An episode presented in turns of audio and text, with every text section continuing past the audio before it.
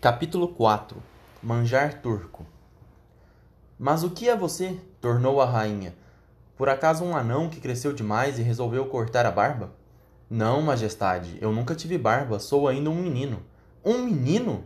Quer dizer, um filho de Adão? Edmundo ficou parado, sem dizer nada. Já se sentia todo confuso. Seja lá o que for, acho que se trata também de um débil mental. Responda logo, se não quer que eu perca a paciência. Você é humano? Sou sim, real senhora. E como conseguiu entrar nos meus domínios? Quero saber. Por um guarda-roupa, majestade. Por um guarda-roupa? Que história é essa? Abri a porta e de repente estava aqui. Ah, disse a rainha, falando mais para si própria do que para ele. Uma porta, uma porta no mundo dos homens. Já ouvi falar de coisas parecidas. Pode ser o princípio do fim. Mas ele é só um, e resolverei isso com facilidade. Levantou-se e fitou Edmundo com olhos afogueados.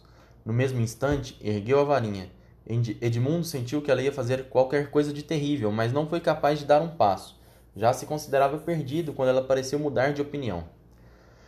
Meu menininho, disse ela com uma voz muito diferente. Está gelado, sente-se aqui no trenó, perto de mim. Cubra-se com minha manta. Vamos conversar um pouco. Edmundo não gostou muito do convite, mas não teve coragem de desobedecer. Pulou para o trenó, sentando-se aos pés da rainha, que colocou uma dobra da manta em torno dele. Que tal uma bebidinha quente? Seria bom, não seria? Seria, majestade, respondeu Edmundo, batendo o queixo.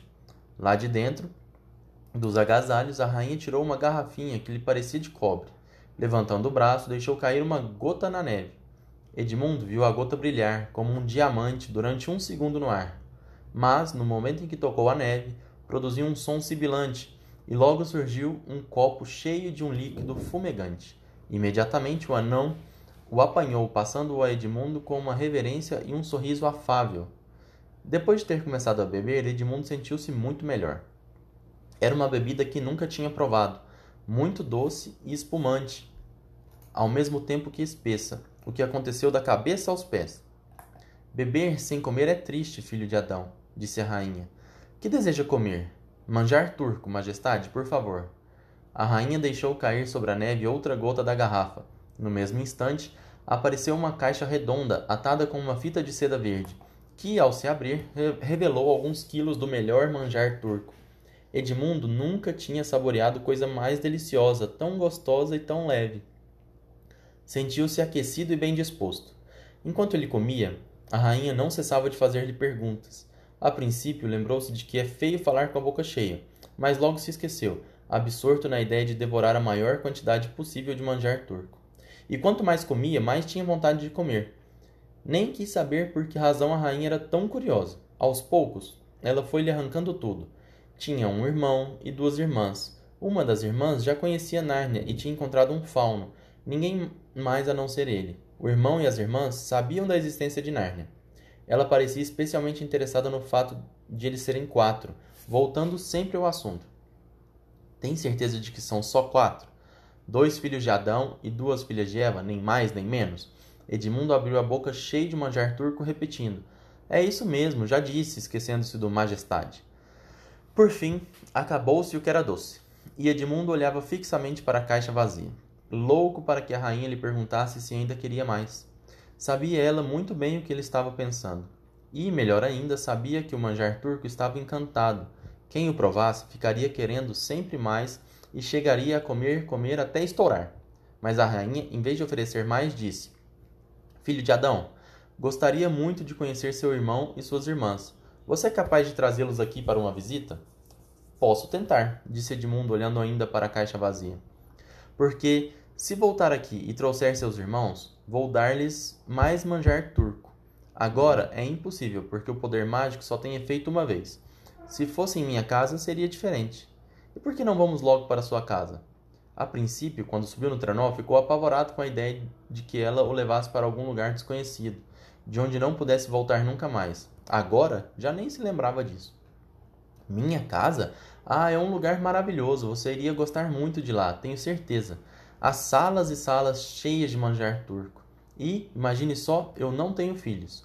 Quem me dera ter um menino para educar como príncipe, e que fosse, depois da minha morte, rei de Nárnia.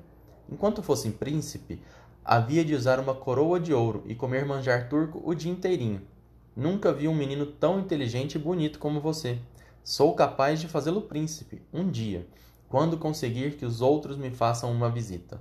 E por que não pode ser agora? perguntou Edmundo. Estava muito corado, com a boca e os dedos melados, e, fosse qual fosse a opinião da rainha, não parecia nem bonito nem inteligente. Ora, se eu o levasse agora, nunca mais você veria seus irmãos. Tenho grande vontade de conhecer todos, porque você vai ser príncipe e mais tarde rei. Já está resolvido. Mas vou precisar também de nobres. Seu irmão será duque e suas irmãs duquesas. Mas eles não têm nada demais, exclamou Edmundo. De qualquer maneira, eu poderia buscá-los mais tarde. É, mas, depois de entrar em minha casa, poderia esquecê-los. Gostaria tanto que não mais se lembraria de buscá-los. Agora escute. Vá para sua terra e volte outro dia. Mas com eles, entendeu? Sem eles, não precisa aparecer mais. Mas eu nem sei como voltar. É muito fácil. Está vendo aquela luz? Ela apontou com a varinha e Edmundo viu o lampião junto ao qual Lúcia havia encontrado o fauno. É por ali, em linha reta, o caminho do mundo dos homens. Olhe agora para o outro lado, e apontou na direção oposta. E me diga: Está vendo aquelas duas colinas lá longe? Acho que estou. Pois a minha casa fica, fica entre aquelas duas colinas. Quando voltar aqui e achar o lampião, olhe para as colinas e vá andando pelo bosque até chegar à minha casa mas tem de trazer os outros. Vou ficar muito zangada se você vier sozinha. Vou fazer o possível, falou Edmundo. E outra coisa, nada de falar de mim. Vai ser muito mais engraçado se for um segredo entre nós dois, não acha? Vamos fazer uma surpresa para eles. Um rapaz inteligente como você vai achar um jeito de trazê-los até a colina. Ao passar em frente da casa, pode dizer: Vamos ver quem mora aqui, ou qualquer coisa parecida. Será melhor assim. Se sua irmã encontrou o fauno, é possível que tenha ouvido contar histórias estranhas a meu respeito, histórias desagradáveis. Pode ter medo de vir aqui. Os faunos falam o que lhes passa pela cabeça, bem sabe disso. E. Por favor, majestade, interrompeu Edmundo de repente. Por favor, não pode me arranjar nem mais um pouquinho de manjar turco para a viagem de volta? Não, não, disse a rainha com uma risada. Você terá de esperar pela próxima vez.